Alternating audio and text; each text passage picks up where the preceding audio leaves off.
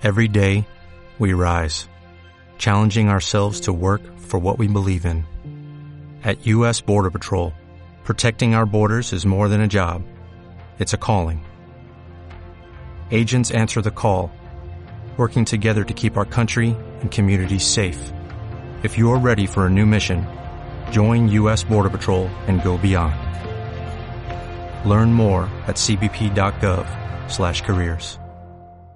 3, 2, 1.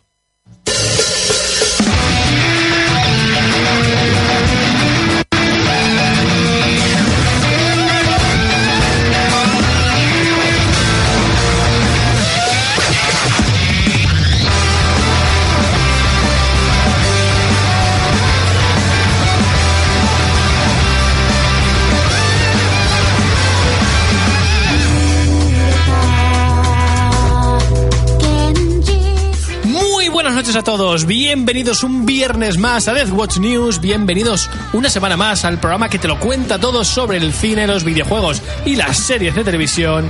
Y para acompañarme esta semana tengo a Gabriel y a Yai. Muy buenas noches. Las mujeres primero, hombre. Buenas, buenas. Muy buenas ¿Qué, jóvenes. qué tal la semana? ¿Ha ido bien? Eh, Larga. estáis- Larga. Yo estaba deseando que llegara el viernes. Hombre, siempre. Como es el momento en el que llega Death Watch, eh, la gente duerme durante toda la semana para que se haga eh, viernes y tengamos programa nuevo. Ese es Me- el no lo había secreto. visto yo así. No, Claro. no lo había visto yo desde. O sea, Pues- ellos lo que hacen es, eh, por decirlo así. Hibernar. Hibernar. La, la- la ¿Verdad? gente o hiberna o trabaja, dice, me centro en el trabajo, que pase rápido la semana, que, que llegue Death Watch otra vez. Eso es más creíble. Y entonces, bueno, pues ya de repente es viernes, disfrutan y de, de cara al sábado mm, re- reanudan la rutina hasta, la, hasta el viernes siguiente. Vale, te lo compro. Hombre, por, por supuesto, eso es claramente lo que ocurre. Bueno, eh, tenemos una semana en la que quizá las malas noticias han liderado la- las novedades en el sector de los videojuegos, por lo menos, pero también ha habido movimiento en el cine y las series. Ahora Jay nos contará también. Eh, Gabriel, tienes por ahí un par de, de anécdotas brutales. muy curiosas, muy Luego curiosas. comentamos. Vamos a empezar, si os parece, eh, por, por videojuegos y a partir de ahí vamos viendo qué da de sí el programa. ¿Qué Me os parece bien. Ánimo.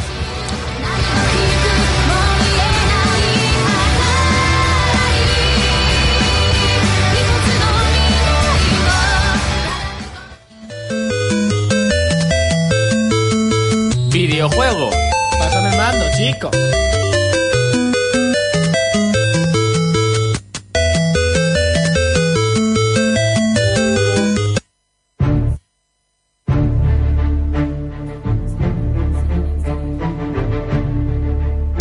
Pues como íbamos diciendo, ha sido una semana un poco de claroscuros. Por un lado, ha habido noticiones y noticiones muy interesantes, como el anuncio definitivo de Borderlands 3 con su fecha de lanzamiento ya confirmada, eh, que se ha dado esta semana en una conferencia que dio por sorpresa. 2K Games eh, y Artbox la dieron un poquito de la mano el pasado jueves, donde confirmaron, como decimos, Borderlands 3 para One, Play 4 y PC. Eh, se confirmaron ya la semana pasada algunos detalles del juego, como que va a haber más de un millón de combinaciones de armas diferentes, que se recupera el cooperativo local eh, a cuatro jugadores, tanto en One como en Play 4. En PC por ahora no está confirmado, pero aparte se han dado algún detallito más bastante, bastante interesante, como el hecho de que eh, junto al lanzamiento de esta tercera parte se han lanzado remasterizaciones de Borderlands 1 edición del año y un paquete de texturas eh, descargables a 4K totalmente gratuitas que si tenéis la colección que salió hace unos años la colección de Borderlands una colección muy guapa que incluía Borderlands 2 y la secuela o la presecuela más bien a día de hoy, si entráis en cualquiera de los dos juegos, tenéis un pack de texturas HD que se descarga, vamos, de forma completamente gratuita. No sé si eh, ya sé que no, Gabriel, has tenido la oportunidad de jugar algún Borderlands. De hecho, me da la sensación de que no es tu género, ¿eh? No. no es mi género. Ni lo más mínimo, por lo No es, visto. mi, no es mi tipo. Pues a mí la verdad es que eh, son juegos que precisamente es el género al que más suelo jugar y Borderlands ha sido una saga que siempre se me ha quedado pendiente. Eh, no he tenido el momento de ponerme porque siempre, siempre lo típico de, uy, debería jugarme Borderlands en su momento, luego el 2 o luego la presecuela, pero siempre se me colaba otro juego en medio. Y creo que ahora que han sacado los packs de texturas y demás, voy a intentar darle una oportunidad porque ¿Tú crees que vas a probarlo ahora, después de tanto tiempo? ¿Cuántos años tiene ese pues juego? Borderlands 1 puede tener sin problemas, sin problemas, 8 o 9 años ya. Ah, pero eso No es mucho, pero, pero que ha pasado el tiempo, ¿eh? Ha pasado el tiempo. Eh, aún así, sigue siendo un juego muy, muy recomendable. Eh, yo tengo muchísimas ganas de jugarlo, sobre todo por el tema del, del multijugador cooperativo, que es una cosa que me encanta. Y bueno, lo que os comentaba, de cara a Borderlands 3, se confirma la fecha de lanzamiento para el 13 de septiembre, no queda tanto. Y eh, se ha confirmado también que si sois usuarios de PC, os tocará comprar el juego en la Epic Games Store, porque eh, Epic Games ha vuelto a hacer la de comprar la exclusiva y quedárselo para sí, evitando que la gente pueda comprarlo en Steam. Claro, porque no es la primera vez que lo hacen, ¿no? Esto No, ya lo de hemos hecho, comentado sí, aquí. sí, llevan, llevan varias. por ahí, ¿no? Y había gente Sí, que- hay, hay bastante gente cabreada. De Sí. hecho, eh, se está poniendo de moda una, pues, un- una forma de criticar estas exclusivas que está consistiendo en eh, si el juego en cuestión que se queda Epic Games en exclusiva tiene una- un, otro juego de la saga eh, publicado en Steam, como es el caso de Borderlands, que el 1, el 2 y la presecuela están en Steam, Le pues eh, le están negativo, poniendo ¿no? votos negativos. De hecho, eh, los tres juegos son juegos muy bien valorados por la comunidad y ahora si os fijáis en el gráfico, desde el pasado 2 de, 2 de abril, las críticas son eh, mayoritariamente negativas. Le han dado la vuelta a la tortilla y es una forma de criticar un poco la política que está llevando Epic Games de obligar a los usuarios eh, a instalarse a instalarse su launcher y comprar los juegos en, en esa plataforma. Em, esto da para debate, la verdad, porque quizá los usuarios de consola estamos más acostumbrados a, a esta situación, a la situación de las exclusivas, de no tener tampoco dónde elegir. Si tienes una Xbox, lo vas a comprar en, en la... O sea, solamente lo puedes comprar para, para esta consola. Em, pero los usuarios de PC siempre han tenido la libertad, o al menos, en mi opinión, la falsa libertad, porque al final todo salía en Steam y de vez en cuando algo en otras plataformas. Claro, que no- de- no tenían opción a elegir, Claro, ¿te refieres a eso? Pero lo veían, lo han- se ha visto siempre bien. Steam ha sido una plataforma que ha sido la que ha. Ya. Es la primera. La única. La, la primera. Bueno, la primera y más primera. potente, Sí, ¿no? y la que le ha dado un poco la vida de nuevo a los juegos de PC. Y ahora ver cómo esa plataforma pierde parte de su poder no está sentando bien a los usuarios. Pero la pregunta es, ¿hasta qué punto tú como usuario te influye cuando estás jugando iniciar un, un launcher u otro? Es decir, una vez que estás dentro del juego te da exactamente igual. Se suele poner como, como crítica a esto que es cierto que tienes el resto de tu biblioteca ya la tienes en Steam, no quieres tener los juegos divididos entre diferentes launchers, que eso es totalmente eh, correcto. O sea, a mí me pasa lo mismo. Yo tengo al final juegos en Steam, en GOG, en Origins, en Uplay, en un montón de launchers, que sí que es cierto que al final dices, ¿y qué tengo? Ya no sé ni lo que tengo porque lo tengo todo dividido. Ya, pero la gente también es muy en plan postureo, porque en el momento en el que hay, por ejemplo, juegos gratuitos, Claro, y rápidamente. está- y la gente enseguida coge, se, Y se- y se- mete en ese launcher y Obviamente, es que al final, al final lo que tira, tira. Y yo, precisamente, esta semana he tenido una, una pequeña discusión sobre este tema, porque yo soy de los que creen que si Epic Games lo puede hacer bien, ¿por qué no voy a comprar los juegos en su launcher, no? Y, y se- me criticaban por, por un poco por defender el- la plataforma de Epic Games. Y me decían, o sea, el resumen un poco al que llegábamos es que eh, al final esto va a terminar perjudicando al usuario, porque cuando Valve eh, se le caliente un poco el morro y diga, oye, mira, me estás quitando ya demasiadas exclusivas, y empiece a hacer la misma jugada, al final nos quedaremos con. eh, pues ahora me tengo que comprar este juego aquí porque lo ha comprado esta plataforma en exclusiva, Va ahora aquí follón. este otro. Pero lo cierto es que a mí no me parece tan dramático. De hecho, existen softwares que lo que hacen es recopilarte en un- una sola biblioteca lo que tienes eh, comprado en las diferentes launchers, ya sea de Origins, ya sea de Steam, GOG. Tú al final tienes una aplicación que lo recopila todo y te lo muestra de forma organizada como si, lo- como si fuera otro launcher más, otra biblioteca más. Entonces, no lo veo tan dramático. Sí que es cierto que a día de hoy yo creo que la, la plataforma de Epic Games está muy en desventaja contra la de Steam porque no tiene logros, la lista de amigos es bastante mediocre, no hay foros, no hay comunidad, no hay soporte, faltan muchas cosas muy básicas y Epic Games está solucionándolo a base de talonario. Pero ahora viene la movida. Eh, el 90% de las críticas que se, están viendo hacia la plataforma de Big Games son negativas. Hay muy poca gente que lo está defendiendo, muy poca gente que diga, oye, yo sí quiero comprar aquí, pero eh, hace poquito tiempo salió Metro Exodus, la tercera parte de la saga Metro, y ocurrió como va a ocurrir con Borderlands. Eh, un juego que en principio iba a salir en Steam, al final se quedó exclusiva en la plataforma de Epic y, según sus desarrolladores, ha sido el juego de la saga que eh, mejores ventas ha tenido durante su lanzamiento en PC. Es decir, que pese a todas esas críticas de yo no voy a comprar en esta plataforma, yo me niego, el juego ha vendido bien. Por lo tanto, o hay mucha gente que directamente no opina y dice yo voy a comprar el juego donde me apetezca y no me meto en las movidas, que es lo más probable, o esa gente que critica la plataforma dice yo no voy a comprar, al final termina pasando por el aro y compra.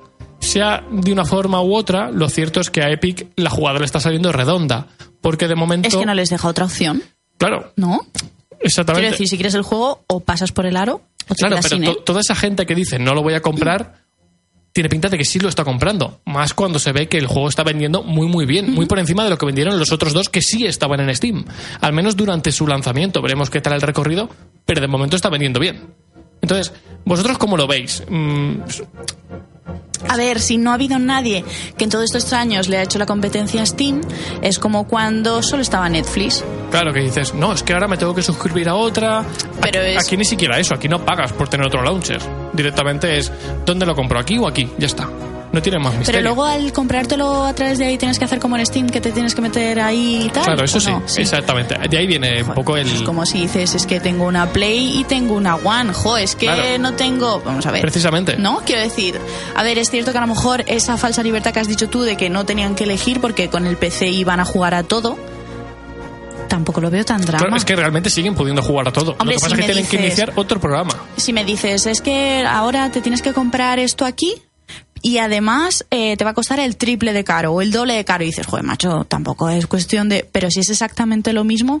A ver, también te digo que no soy jugadora de PC. A lo mejor ahora se me echan a mí al cuello diciéndome, es que no tienes ni idea porque... No sé, no, no lo veo tan drama. Es como, a ver, igual, si me dices, no, mira, es que te lo tienes que comprar en esta plataforma que no es Steam y aparte, si no tienes un ordenador que tenga estas propiedades, no vas a poder jugarlo. Eso Hombre, sí que entendería claro, que pero- dijeran, bueno, pues es que te tienes que comprar otro para jugar. Pero simplemente tener que abrir una pestaña o un programa diferente, no lo veo tan drama. Gabriel, tú que eres usuario de PC, tú juegas más en PC, más que, más que nosotros. ¿Tú cómo lo ves? Yo lo que he dicho anteriormente, en el momento en el que hay un juego que está gratuito, la gente enseguida va corriendo y, y, Y pasan por el aro. y pasan por el aro. Si es gratuito, no hay ningún problema. En el momento en el que digan, no, es que tiene que ser aquí de forma exclusiva. No, es que no me gusta, es que tal, pero es que no, no, no sé, yo lo considero que es un poco de... de- de- tam- tampoco nos vamos a poner en plan Claro. decir que la gente es hipócrita, pero, Pero es un poco un berrinche, un poco... es, de- es una pataleta de crío pequeño. ¿Verdad? A mí es la sensación que me da. Dentro de que en parte... También entiendo, es cierto, porque yo, Claro. por ejemplo, tengo algunos juegos en Uplay, otros los tengo en Steam, tengo algo también en Go, tengo también algo por ahí en Battle.net o no Claro, exactamente. dónde. Yo tengo- al final tengo cuatro o cinco launchers ya. Y al final coges y dices, bueno, pues sí, me gustaría tenerlos todos en un mismo sitio, pero da igual. Si al final En la está la nube, claro. cuando llegue el momento que lo quiera jugar, pues entonces lo cogeré, lo descargaré, lo jugaré y luego después lo borraré, porque al final eh, es eso, no hay más. Yo soy de, de vuestra opinión también. Sí que es cierto que entiendo en parte a la gente que está criticando todo esto, porque mm, es la molestia de tener que bajarte un launcher y, el, y el, más el hecho en sí de que te obliguen a, a tener que comprarlo en una tienda concreta. Eh, pero bueno, más allá de eso no le veo, no le veo el problema. Y vamos a pasar ahora a dos novedades importantes en el terreno de la realidad virtual. Porque esta semana ha habido eh, movimiento por, parte de Nintendo y por parte de. eh, iba a decir Sony, pero. Eso te iba a decir, ¿no es Sony? Sí, mm, la semana pasada hablamos del State of Play, este Nintendo Direct, eh, un poco copia de. Bueno, precisamente. un poco bastante. Un poco bastante copia de los Nintendo Direct oficiales de Nintendo. Pero eh, esta semana se ha anunciado un periférico que me parece una pasada, además eh, bastante asequible y bastante útil para los juegos de realidad virtual. Y os cuento. Hay una compañía que se llama 3D Ruder que ha publicado un, bueno, va a lanzar más bien un periférico para los pies, para que tú jugando sentado apoyes los pies en lugar de en el suelo en una especie de plataforma muy pequeñita, vamos, de unos, eh, si no me equivoco, unos 30 centímetros por 40 o algo así. Es una plataforma un poco del tamaño de nuestros pies que se, que se puede inclinar hacia mm, cualquier grado. Se, se- se inclina a 360 grados, ¿vale? Eh, ¿Para qué? Para que podamos usar mientras estamos con la gafas de realidad virtual y los, por ejemplo, si estás jugando en PlayStation, los PlayStation Move, eh, con los PlayStation Move puedes apuntar a la pantalla para disparar, recargar, hacer todos los movimientos que harías en un juego de disparos, pero en lugar de tener que usar eh, la- los sticks para moverte, Ala, usas los pies. usas los pies, inclinas los pies o haces presión en la parte delantera de la plataforma y entonces hacia- andas hacia adelante, Ajá. si inclinas hacia la derecha, te mueves hacia la derecha y ya os imagináis lo que ocurre cuando os inclináis hacia la izquierda o hacia atrás. Eh, la plataforma sale ya, bueno, el 17 de junio, que no queda tanto, quedan un par de meses, por 120 euros, que no me parece para nada, para nada caro para lo que es, claro, estamos solo hablando para realidad virtual. realidad virtual tanto en PlayStation 4 como PC. También es compatible con PC. Son las dos consolas o las dos plataformas donde ahora mismo se mueve la realidad virtual. Eh, recordemos que One no, no tiene nada. Y es que ya hay gente que lo ha probado, porque esto es un- se ha presentado en un evento a puerta cerrada donde han ido varios medios a probarlo, y todos dicen lo mismo.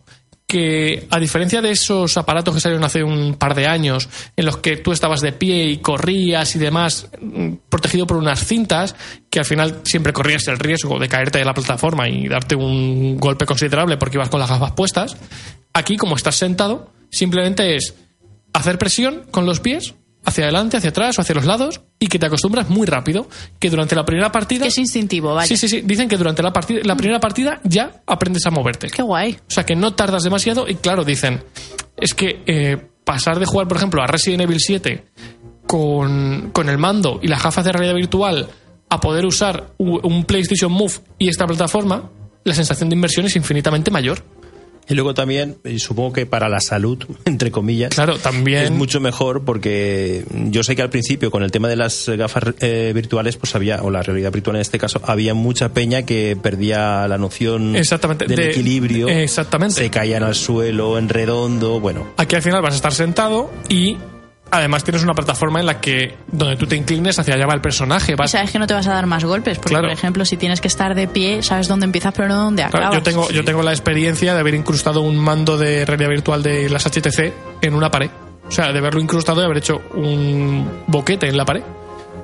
Madre mía. Fíjate, porque ¿Dónde estás? No, no, pero quiero decir, claro, tú estás ahí emocionado y yo recuerdo Yo le crucé la cara a un amigo con el mando Sí. de la Wii y eso que ahí se veía la Claro, pantalla, pero pero, yo, era el... yo recuerdo ir a lanzar una algo. Pues, yo recuerdo ir a lanzar una granada y decir "Mm, que acaba de pasar, me da con algo y quitarme las gafas y estar el mando clavado en el yeso y decir, madre mía, la que acabo de liar. No, podría ser peor, podrías estar en el balcón. ¿Te imaginas? y decir, Claro, pero, pero que no una mando. brisa- Que- ¿Noto que- una brisa? esto, esto da muchísima libertad en ese sentido y yo la verdad es que lo veo mm, un puntazo. O sea, es el siguiente paso. De aquí a que podamos estar oliendo también cosas, que saquen algo que de verdad. Sabéis que llevan trabajando muchísimo tiempo en el tema de los olores para los juegos, que han ido saliendo cosas, pero al final no terminan de convencer porque al final se termina mezclando todos los olores. Pero cada vez estamos más cerca de estar en un Ready Player One, que yo es que eso lo veo precisamente. muy difícil. Yo lo de los O sea, olores... Meterte, meterte una caja aquí, como y, una y- y de estar caja y sí, decir, sí, sí, sí, sí.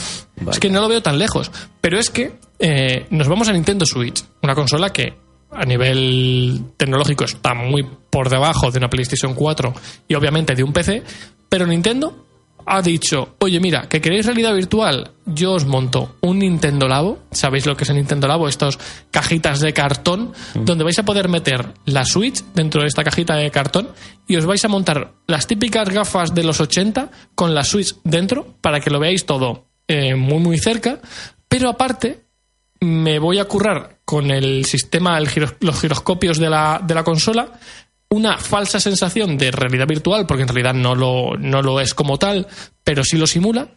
Y aparte de crearos minijuegos exclusivos, voy a actualizar algunos de mis juegos estrellas, como son, por ejemplo, el Zelda o Super Mario Odyssey, y os voy a meter dentro de estos juegos la posibilidad de jugarlos en realidad virtual. Mm, Pero así, mm, lo han anunciado mm, sin darle demasiado bombo. El- de hecho, el anuncio del, Nintendo Labo de realidad virtual salió hace un par de semanas en el canal de YouTube de Nintendo directamente y no le dieron bombo. Y lo de la actualización de Mario y Zelda ha salido ahora. Y también en plan, oye, mira, que tenéis una actualización para jugar en realidad virtual estos juegos. El paquete de, de las Nintendo Labo no es excesivamente caro, porque me parece que sale por unos 40 euros. Y me parece una actualización súper curiosa. Esto sale ya, de hecho las actualizaciones eh, van a estar disponibles el 26 de abril, a final de este mismo mes. El día que se estrena Vengadores Endgame, por cierto. Y no sé, a mí, fíjate que no me llama demasiado, o no me llama, al menos para comprarme un periférico de realidad virtual, pero este Nintendo Labo, dentro de que lo voy a usar luego tres veces, al menos me apetece probarlo. No sé vosotros, ¿qué opináis? A ti te veo dudar, Gabriel. Si tienes el dinero, pues y te sobra.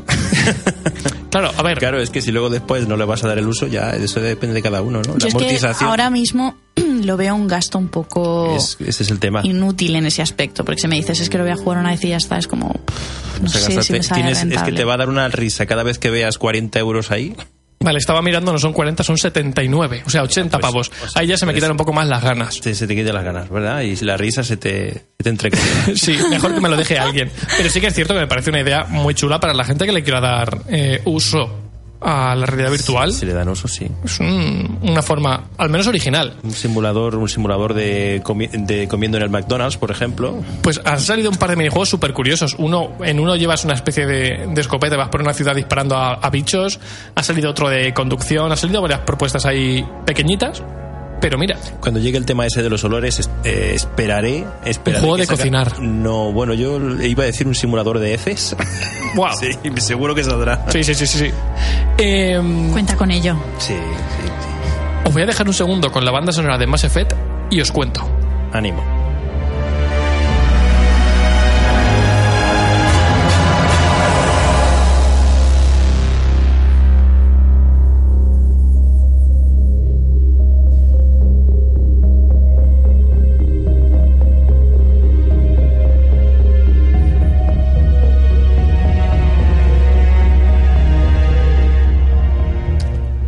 Sabéis que el pasado 22 de febrero se lanzó después de dos años desde su anuncio Anthem para One, Play 4 y PC.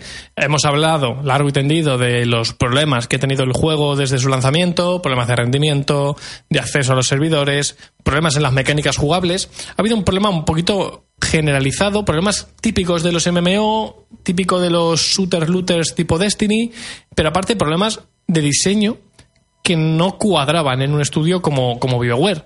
Eh, le hemos dado bastantes vueltas, a que la verdad es que hemos hablado varias veces en el programa, pero esta semana eh, ha pasado algo que no ocurre habitualmente en la industria del videojuego, y es que, eh, por desgracia, cada vez tiramos más, eh, bueno, hablo de la industria del videojuego, pero cada vez pasa más en el terreno online, en el que vivimos un poco de la noticia del día a día, de esa noticia sin contrastar, esa noticia rápida de, de titular fácil, de clickbait sencillo en el que entras y luego la información es poco menos que nula o por lo menos sesgada. Y entre toda esa ese contenido basura que se publica diariamente, ha aparecido Jason Schreier, un redactor de Kotaku, que es para mí es mi medio de referencia a, nivel de la industria del videojuego, y ha publicado un artículo que es mm, para aplaudir, de, bueno, kilométrico, en el que ha conseguido recopilar información de 19 trabajadores o ex trabajadores de BioWare que no han podido dar sus nombres por temas de, de protección de datos y confidencialidad, pero cuentan un poco eh, cómo ha funcionado BioWare desde el lanzamiento de, de Mass Effect 3 en el 2012 y sobre todo a raíz del desarrollo de Dragon Quest, eh, de Dragon Age Inquisition en 2014 y cuentan un poco esa situación de descontrol que ha vivido el estudio desde entonces y que ha llevado a que en 2019 ¿Has se- dicho que el tío se llama Jason? Jason Schreier Vale, vale. Entonces ya sé cuál es la noticia, sí.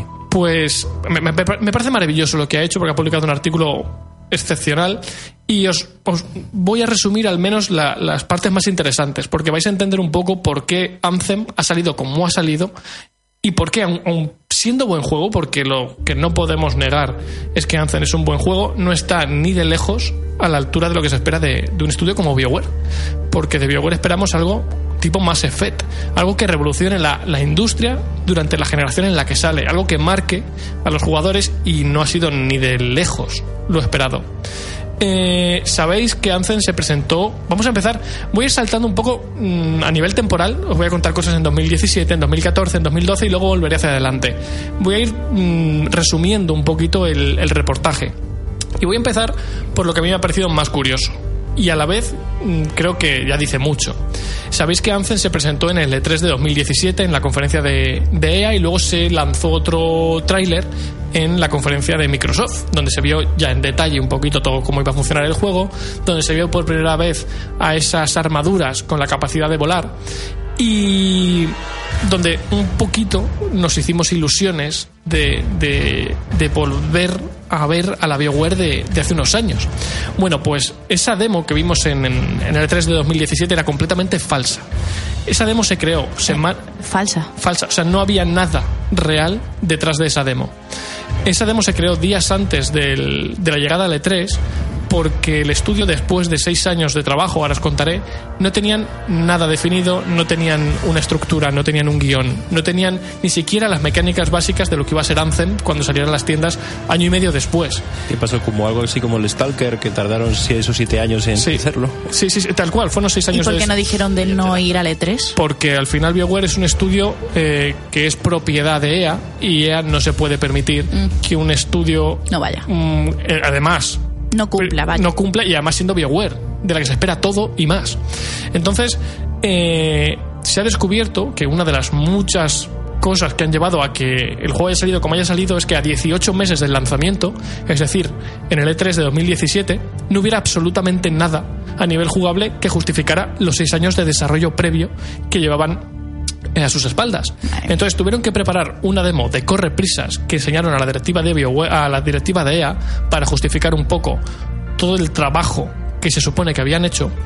Y entre algunas de esas cosas que se implementaron en la demo y que no estaban para, para nada planteadas había cosas como la capacidad de volar. O sea algo como quizá el elemento más importante del juego, que es poder volar y, des y desplazarte volando por, con tus compañeros con las armaduras, tener que bajar al suelo para enfriarlas y poder seguir volando y demás, se planteó como algo meramente visual para que para un poco para engañar al espectador y a la directiva de EA días antes de la propia conferencia. Seguro que estaban pensando, dice, macho, hay que hacer algo. Yo que sé qué hacemos. Pues que, pues, vuelen, sí, sí, sí, sí, sí. que vuelen, que seguro que con eso, y dice, Buah, mira, es que eso no se lo esperará Qué nadie. fuerte. Es que Y ya está. Y seguro que se la traga ella. Es que ahora os contaré, porque es muy fuerte cómo viene todo esto.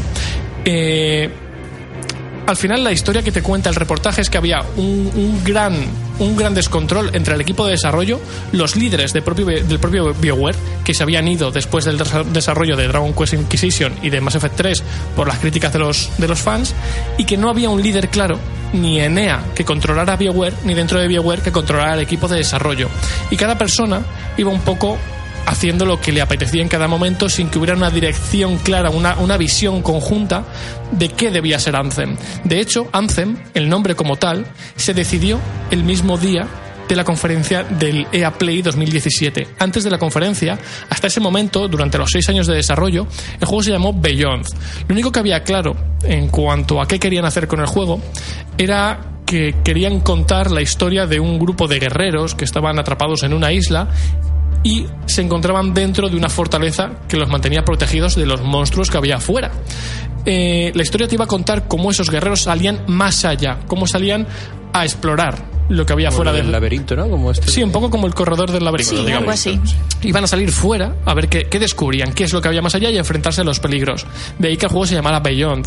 Los juegos de BioWare siempre tienen un nombre que está muy relacionado con lo que están contando, con lo que cuenta la historia. Bueno, pues el mismo día de la conferencia de, de Lea Play y al día siguiente era la de, la de Microsoft en el E3 2017, con todo el merchandising, el, todo el material de, de, marketing ya preparado, camisetas, eh, cartelería, eh, logos, todo preparado, EA llegó y les dijo, oye, que no sabíamos que el nombre del juego iba a ser Beyond, pero esto no lo podemos registrar porque a nivel legal vamos a tener un montón de problemas. Hay un montón de juegos que ya se llaman así o se llaman de forma similar y tenemos que cambiar el nombre. Y es en plan, oye, llevamos seis años trabajando en esto, una de las pocas cosas claras que tenemos es el nombre, y dices que el día de la presentación pública delante de millones de personas, tenemos que cambiar el nombre del juego. Y le dijeron, sí, tenéis que cambiarlo, tenéis esta mañana para decidir un nuevo nombre. Bueno, es durante esa mañana, obvia- ahí. obviamente, no decidieron ningún nombre y a mediodía EA les dijo, oye, que el juego se llama Anthem. Y claro, el estudio se quedó. ¿Pero Anthem? ¿Por, por qué Anthem? Si Anthem no tiene nada que ver con nada de lo que contamos en el juego. Y le, dije- y le dijeron, sí, pero no hay otra opción, eh, hay que cambiar el nombre antes de la presentación. Y, y es lo que hay. El juego se va a llamar así. Pregunta de, de español sin saber inglés. Ajá. ¿Qué significa Anthem? Pues no lo tengo claro yo tampoco. Ah, que resulta que es una especie de acrónimo o algo así. ¿o qué? Claro, yo creo que, que va por ahí. Beyond Ah, sí que estaba claro, pero mira, si buscamos Anthem, himno. En principio, Anthem es himno, que no tiene, no tiene nada que ver en realidad con, con todo lo que, lo que O representa sea, que el- igual que podría ser- haber sido cualquier otra cosa. pelota o Exactamente. Exactamente. Pero, pero seguimos. No sé si lo sabéis, pero en BioWare hay dos, dos estudios principales. Está eh, Edmondson, que es el estudio, digamos, principal, y hay otro estudio secundario, que es el que se encargó de trabajar en Mass Effect Andrómeda. Eh, ambos juegos se estaban desarrollando de forma simultánea. Después de 2012 se centraron un estudio en trabajar en Dragon en Dragon Age Inquisition, mientras un pequeño grupo de desarrolladores empezaban a darle una vuelta a lo que sería Anthem y cuando lanzaron Dragon Age eh, los estudios se separaron y dijeron, mira, vosotros os encargáis de Mass Effect Andrómeda y el estudio principal y nos llevamos aparte de vuestro estudio, nos encargamos de empezar a trabajar en lo que va a ser Anthem, ¿vale? ¿Esto qué provocó? Provocó disputas entre los dos equipos, porque el equipo que se quedó mermado trabajando en Mass Effect Andrómeda Era como, bueno, se estáis. claro, se consideró un estudio, o sea, lo consideraron un poco un estudio de segunda y los trabajadores se mosquearon, obviamente. ¿Eso qué provocó? Provocó que dejaran de comunicarse lo que estaban haciendo un estudio con el otro. Aunque cada uno estaba trabajando en un proyecto, había personas, partes de- del equipo en ambos estudios, que tenían que colaborar con el otro para pasar materiales, para pasar reportes de los no- avances. no lo hacían. Y no solo no lo hacían, sino que saboteaban el material que enviaban de un estudio a otro. Ay. Entonces, nos encontramos en una situación en que los dos estudios de trabajo estaban mm, poco menos que, que en guerra. Eh, a eso se sumó que, bueno, sabéis que fueron pasando los años, Mass Effect Andrómeda llegó a las tiendas y fue un auténtico despropósito. Llegó repleto de bugs, la historia no estaba al nivel de la trilogía original. eh, bueno, el juego se convirtió poco menos que en un meme, eh, llegando hasta el punto de que, bueno, se ha cancelado de momento el desarrollo de nuevas entregas de Mass Effect, no se sabe hasta cuándo, y eh, en ese momento la tensión en el estudio que estaba trabajando en, en Anthem mm, se puso por las nubes, porque era el juego que tenía que salvar la papeleta hasta que nosotros terminábamos el desarrollo, se la ha pegado, no tenemos eh, mm, otra que hacer un juego redondo, como poco. Bueno, estamos hablando de que ya llevaban cuatro años trabajando en algo que no terminaban de cuadrar. El tema del vuelo que comentábamos antes se descartó en los primeros meses de desarrollo, porque decían que a nivel técnico no era viable y que lo que podían hacer no era para nada divertido. Entonces lo descartaron por completo y tuvieron que rehacer todos los escenarios que tenían hechos para unos personajes que volaban. Tuvieron que rehacerlo para adaptarlo a personajes que estaban en tierra. Además, en ese momento salió The Division y Destiny 1, lo estaban petando. Eh, Anthem iba a ser un juego más, otro, otro shooter looter. Destiny y The Division lo estaban petando y dijeron, tenemos que hacer algo similar. ¿Qué pasó? Que los propios mm, diseñadores del juego, los propios responsables, negaron, o sea, o, o prohibieron que el resto de programadores nombraran a Destiny y a The Division dentro de, de las propias oficinas.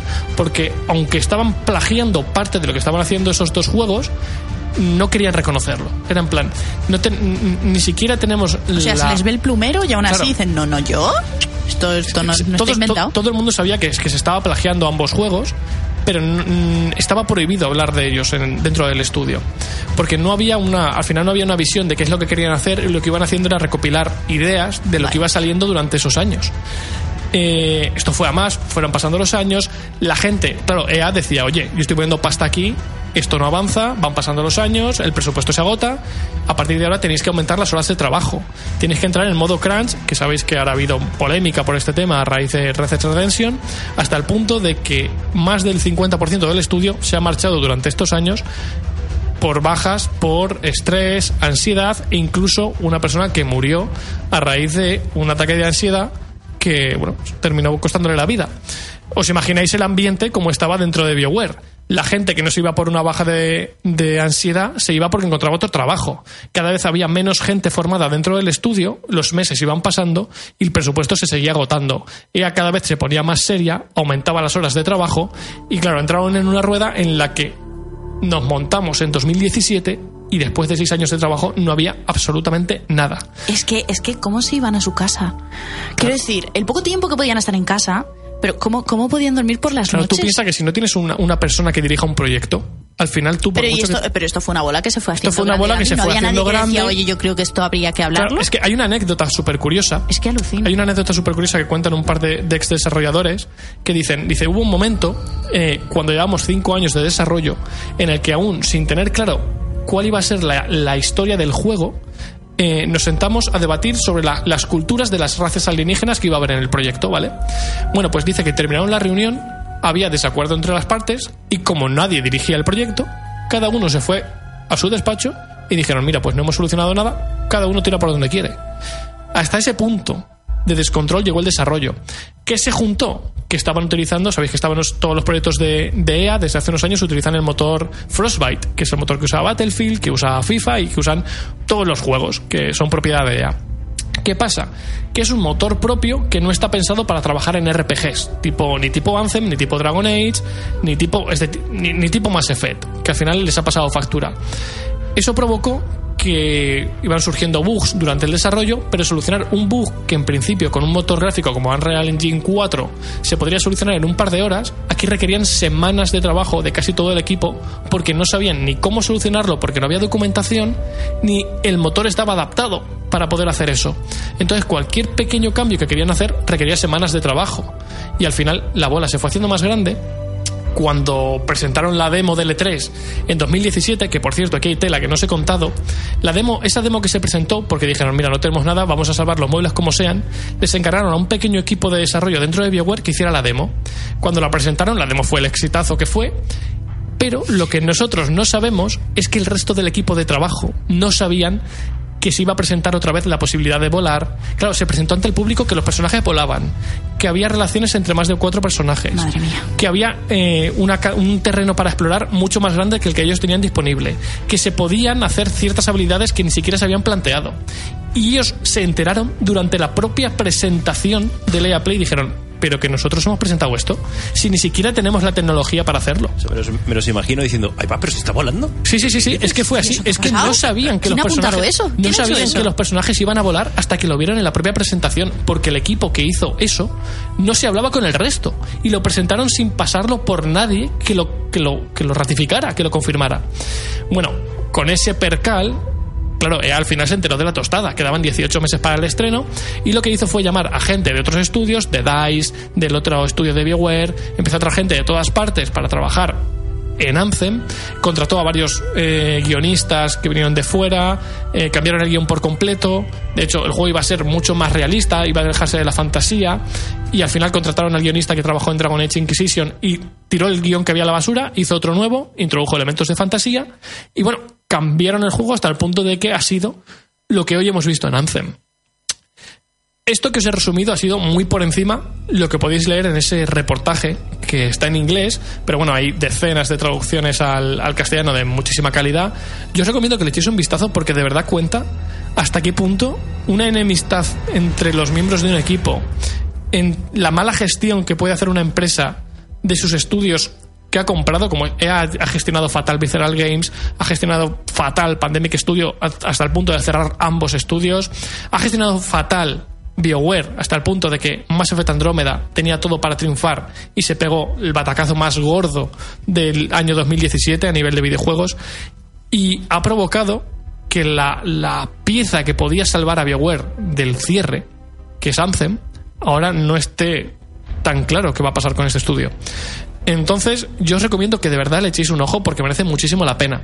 Ahora ya pasamos a cine, pero antes ibas a comentar tú, Sí, un- tú algo, un eh, Gabriel. detallito porque como estabas hablando acerca del tema de, de estos desarrolladores que tuvieron que salir, etcétera, que seguramente que tuvieron que buscar trabajo Sí. y tal. eh, hace no sé si fue una semana me ha venido el flashback ahora mismo. Eh, vi un, un- uno que sigo por Twitter, mm, puso una noticia y dijo, ojito, que porque puede ser, sé que esto es irnos de un sitio a otro, pero bueno, que parece ser que Disney va a reutilizar otra vez Lucas. eh. Hay rumores, hay rumores. No se sabe hasta qué, pu- hasta qué punto lo quieren abrir o quieren eh, recuperar aparte del equipo, por lo menos, del equipo original. De todas formas, había, eh, es, mm, o sea, que si tú querías echar la- el currículum, lo podías echar. Fíjate. ¿En Pues sería un puntazo, ¿eh? Sería Sí. un puntazo porque Qué yo guay. esta semana, estas semanas me he estado jugando eh, Republic Commando, el juego de Star Wars que lanzó LucasArts en 2004, que me parece brillante, de lo mejor que hecho- se ha hecho de Star Wars. Y los echo de menos, tío. ¿Necesitarán enfermeros? Yo los he hecho Aunque sea para muchísimo. echarles colirio en los ojos Claro. por si cuando están probando los juegos no parpadean. Ya los desarrolladores. Bueno, antes-. Ahora sí, antes de pasar a, a cine, os quiero comentar, esto va a ser un detallito muy, muy pequeño, pero quiero que, que si alguno tiene la opción de, de participar lo haga. Y es que no sé si sabéis que hace cuestión de un mes, el- un redactor de A Night Games, que es uno de los medios de videojuegos españoles más quizá más originales o con, o con re- redactores de mejor calidad eh, hay en toda España, pues uno de sus redactores, que era Fran Pinhead, eh, que seguramente lo conocéis de redes sociales, falleció.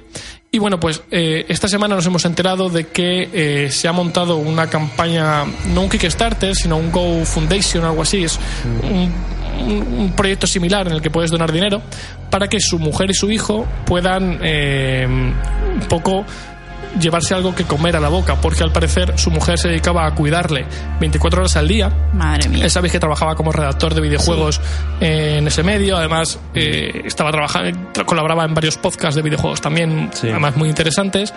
Parece ser que su mujer se dedicaba, como os digo, a, a cuidarla 24 horas al día, ella no ha encontrado trabajo y él, al tener una, una paga no contributiva, porque era un, por discapacidad, eh, no le ha quedado nada a su mujer y se ha montado, se está moviendo mucho entre los medios de, de videojuegos españoles porque un par de amigas de, de Fran han montado este, esta campaña para ayudar a la familia y está activa. O sea, si queréis participar, es donar el dinero que queráis para que la familia del, del redactor pues pueda, pueda seguir adelante.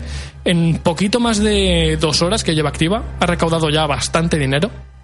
Y me parece una iniciativa súper bonita, porque además Pues se han volcado, casi todos los medios españoles han retu- retuiteado el, el proyecto, han retuiteado la noticia, y se nota que Fran eh, Era querido. era querido por toda la comunidad de videojuegos, porque era, era un redactor que el- lo que escribía era de calidad, siempre.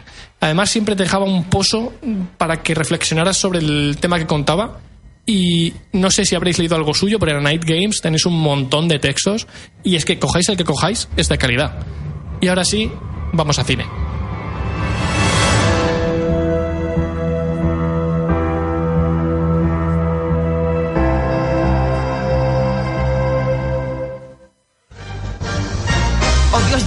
Por la espalda! Joder, Mike, es la sección de cine.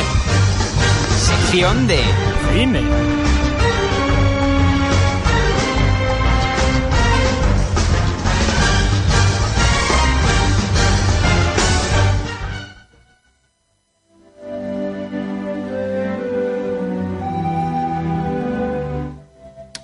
Pues como nos quedan 15 minutillos, creo que vamos a juntar en una misma sección series y cine. ¿Qué os parece? Me habéis mirado los dos, nadie ha dicho nada.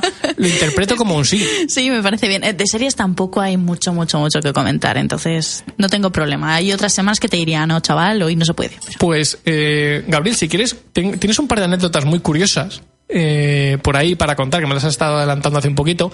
Y si quieres, después dejamos paso allá y que nos cuente qué ha dado de sí la semana, aunque haya dado para poco. Vale, eh, para los que me seguís en las redes sociales, eh, me podéis encontrar como juegos barra baja perdidos en Twitter.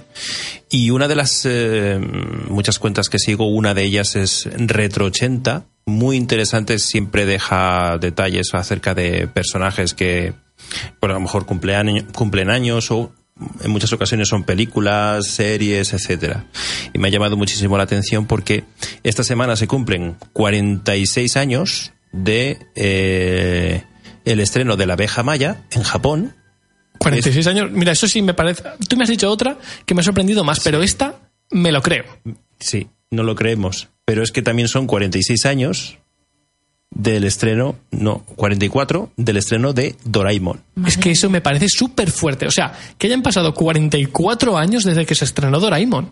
Yo, mm, fíjate que la serie la recuerdo, hace años que no la veo, claro, pero no la recuerdo tan vieja. 46, perdón, que estaba yo leyéndolo mal. 46 años de, del estreno de Doraemon en Japón, o sea que empezó a emitirse en el 73. Es que me parece súper fuerte. Es que de verdad que la serie no parece tan antigua. Mira que ni siquiera las primeras temporadas que se veían mal y demás, pero del 76. No se veían mal, se veían del momento. Claro, pero no, no, pero es que el momento es que nosotros empezamos. Claro, ahora plantéatelo. Tú cuando empezaste a ver Doraemon, o yo, la serie tenía ya 25 años. Pero hay que tener presente que es seten- o sea, 73 años y prácticamente la abeja maya es de- del, del mismo arco temporal, porque son dos años, se llevan dos años entre una y otra. Sí, pero fíjate, la abeja maya ha empeorado, o sea, ha envejecido fatal.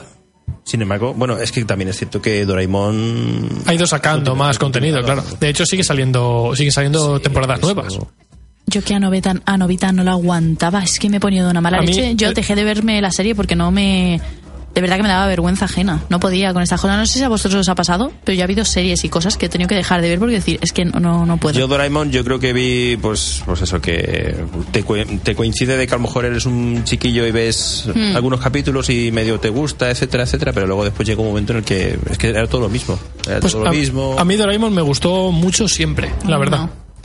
A mí hasta, me ponía... hasta- hasta que salieron las temporadas ya más nuevas, Luego a mí me gustó ese muchísimo. final que, que decían que, Sí, que pero había de- eso, eso era, menos mal que era falso. era falso, pero la verdad es que fue un bulo, fue un bulo, pero que la gente se lo creyó, ¿eh? Al nivel del de Oliver y Benji, de que Sí, sí. el- todo era un sueño de Oliver, que Era estaba un- paralítico en el Eso hospital. Ay, eso ay, ay, ay, ay. Sí, sí, sí, sí. De hecho, se, de hecho, se lanzó, bueno, corrió por internet aquel manga dibujado súper fiel al original, Sí, sí, en el sí. que se relataba como él de repente se despertaba y no tenía piernas. No es que estaba paralítico, es que le habían amputado las piernas. Le han amputado las piernas. serio? Era Sí, muy- sí, sí, sí. muy- Hubo alguien que tuvo tan mala idea de Era muy hacer el- hardcore, era Ay, muy ay, hardcore. ay, Era ay. muy hardcore. Sí. Qué fuerte. Y luego hay otra anécdota más, porque se cumplen ahora aquí en España 36 años del estreno de Barrio Sésamo. Toma ya. Que me lo estabas contando tú, Coco. que es del estreno español. El estreno español. Sí, sí. Porque, Porque claro, uno- la serie americana eh, se estrenó en el 69. Yo pensaba que, que Barrio Sésamo era un producción, o sea, era producción e idea original española, fíjate. Evidentemente el reparto, Spinette, Don Pimpón, todos aquellos que los conocimos pues eran españoles, pero luego después los fragmentos en los cuales aparecían los Muppets eran, los técnicos los, eran, los originales. eran los originales de Johnson. Fíjate. Jay, ¿qué tenemos por ahí? Pues a ver, a ver, que repase yo un poco, porque como no me va a dar tiempo a verlas todas. Em, se ha confirmado ya eh, una segunda temporada para The Umbrella Academy, para Netflix. Después del exitazo de la primera, normal- no la hemos visto aún ninguno de los tres, pero está triunfando, o como la Coca-Cola. Yo la tengo para en cuanto me termine Love, Deaths and Robots, es la próxima que me voy a empezar. Umbrella, pero tiene algo que ver con Resident Evil? No. Ah, vale. No, no, no, no, no. Vale, No, es, es como un X-Men. Sí. mm, es gente con Ah, superpoderes. Vale, vale, vale. ¿Vale? Pero en serie. Vale. Pero bueno, la verdad es que ha dado bastante Sí, en Netflix. A mí no me llama mucho, pero a la gente le está gustando. Eh, Agentes de S.H.I.E.L.D. Ya hay fecha para la siguiente temporada y podría haber más. Esta me parece que va a ser la sexta temporada, Se hablaba de una posible. séptima. Pues para la sexta ya hay fecha y es el próximo 10 de mayo. Pues hablaba ya de un posible cierre de la serie. Fíjate. Pues dicen que a lo mejor no es el final. Que esta sexta no se ha confirmado como que vaya a ser el punto y final de la, de la serie. De la serie. Veremos, no lo sé. Otra cosilla es que ya se ha empezado el rodaje de The Witcher en Budapest. Que recordemos que es Henry Cavill el actor que va a hacer de, del brujo, el actor que hace de Superman en las últimas películas. Que por cierto, muy lo que se vio en, en el teaser que lanzaron, mm, iba con una, pelu- con una peluca de los chinos cutre cutre, ¿eh? Es que no. es que no lo he A visto. veces que el tráiler también era falso, como el de antes. no, no, no. Además es que lo enseñaron en plan, fijaros lo bien que lo estamos haciendo, no sé qué. Y sale él vestido con el traje del, del protagonista, Pero ya con, está. con una peluca que de Pero verdad como si lo hubiera peinado yo. Sí, sí, sí, dices, pero si esto es de los chinos. Ay, mía. En fin, eh, era simplemente un apunte. No sabía ni que era ese tío el que iba a protagonizar la esta. Fíjate, me está quitando la gana de vérmela. Es que no me he querido Con lo informar. guapo que es. Sí, con lo, eh, me informa, o sea, No me he informado más porque es una saga de libros que me quiero leer, que es de las favoritas de mi hermano desde siempre. Y, y la tengo ahí pendiente y por eso no, no he querido ahondar tampoco mucho más para no enterarme de más cosas. La siguiente renovación es El Príncipe Dragón con una tercera temporada en Netflix. No he hablado de esta serie todavía, porque me la estoy viendo, pero no he pasado todavía la primera temporada. Me estoy viendo, bueno, es que llevo unas semanas que no he podido ver capítulos, pero me he visto como media temporada o algo así. Y esta semana ha sido noticia, o por lo menos en mi Twitter, en mi, en mi timeline de Twitter, porque salía un montón de veces lo de mi madre me pregunta qué, hace, qué hago viendo El Príncipe de Agón con 35 años y yo le digo que es de las mejores series que he estado viendo últimamente. ¿Por qué? Porque está dando el pelotazo, porque es una historia muy chula eh, en dibujos y que ya os contaré un poquito más en detalle a ver si la semana que viene me da tiempo a verme un poco más porque creo que es una serie que hay que verse mínimo una temporada para poder hablar bien de ella, aunque os cuente solamente lo de los primeros capítulos. Pero yo creo que está mereciendo la pena. A mí me la habían recomendado un montón y, y no me extraña. Es, además, después de haber visto, por ejemplo, cómo entrenaba tu dragón, Sí. es como, como un, Como, como una- un avance, como un como avance, otra ¿no? Sí, cosa, como- sí. Pero vas un poquito lo mismo al final. Sí, pero no. Porque mm, sí, pero no. Ya os lo explicaré el Vale, otro sí, día. Vale. Sí, pero... Eh, otra noticia que me ha llamado la atención es que dicen que la segunda parte de las escalofriantes aventuras de Sabrina es más oscura todavía que la primera. Pues la primera ya la ponían un poquito Pues gore. están diciendo que traten los machos, que en esta sube de nivel. Otra que tengo pendiente, ¿eh? es que no me da, no doy abasto. Eh, esta noticia la he traído porque me llama la atención y es que Sylvester Stallone eh, está desarrollando una serie policíaca Guapo. para Precioso. el canal History y eh, se va a centrar en una historia real del único policía que tuvo que enfrentarse a la pena de muerte por asesinato. Oye, mira, puede estar, puede estar bien. Este hombre, yo creo que mm, hace mejor trabajo como director que como actor. Porque no has visto Rocky. Ya, esa es la saga que tengo pendiente. Es que tengo Es tantas que cosas no- es que pendientes en no has visto- ¿Has visto Rambo? Eh, Rambo sí, pero Rambo no me, no me llama. Bueno, las primeras es que tampoco el hombre, tampoco, como no tenía que hablar. Es verdad. Es que no has visto Rocky, te las tienes que ver, porque Sí, yo no, pensaba no, lo mismo no. de decir, tío, Sí. este hombre yo no entiendo el qué, y cuando me las vi, entendí por qué a mi padre le encanta tanto Sylvester Stallone, porque es que con Rocky marcó un punto y aparte. Sí, no, o sea, la, gente- Y todo apuntaros, Oscar, quita las manos. Oscar, quita las manos. Es de risa. De Vale, Sylvester tam- Stallone. también suya. También suya. Fíjate, haciendo películas de humor sí que lo veo. Y aparte, Ah, pues no sé. muy graciosa, ¿eh? Muy graciosa, de los 90. Em, Luis Tosar, Ajá. ¿Luis Tosar se llama? Sí, sí, el sí. de Zelda 211 y demás. vuelve a hacer series después de casi 20 años de la mano de Netflix.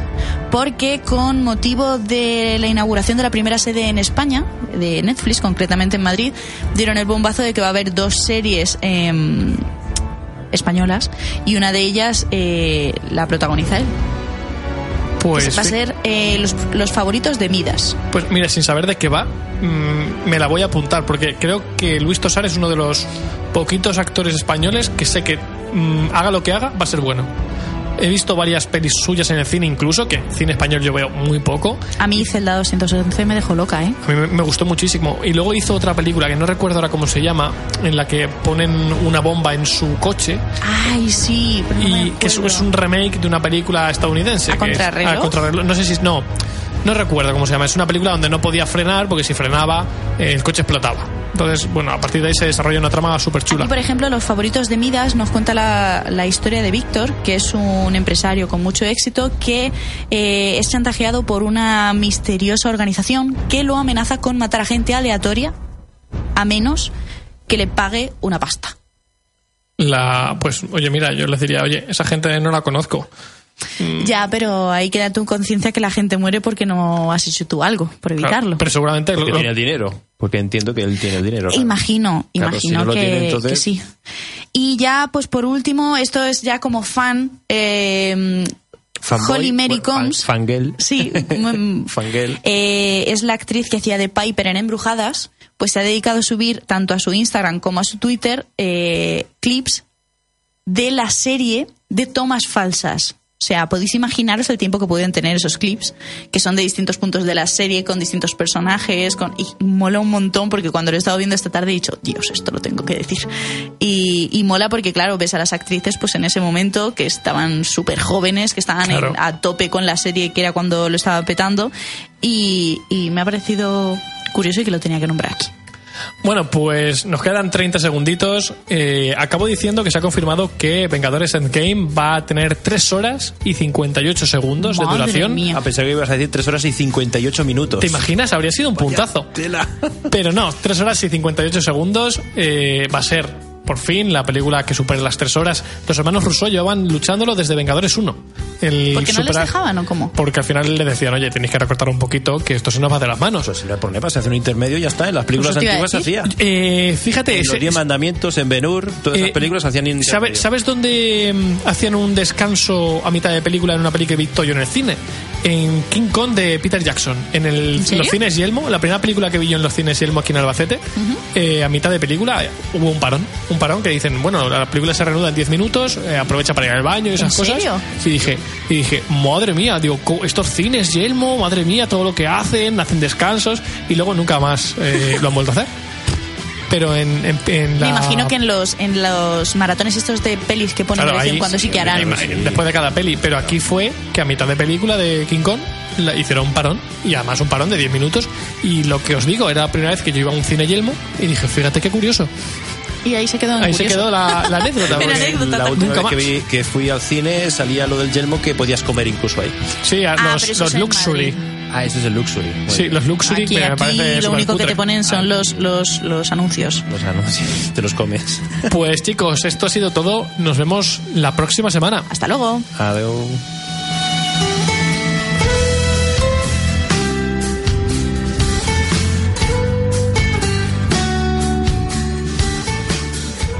As a new Western Union customer, you can enjoy a $0 transfer fee on your first international online money transfer. Send money to your family and friends back home the fast, easy, and reliable way. Visit westernunion.com or download our app today to get started, and your first transfer fee is on us. FX gains apply, not available for credit cards and transfers to Cuba. Services offered by Western Union Financial Services Inc. and MLS 906983 or Western Union International Services LLC and MLS 906985.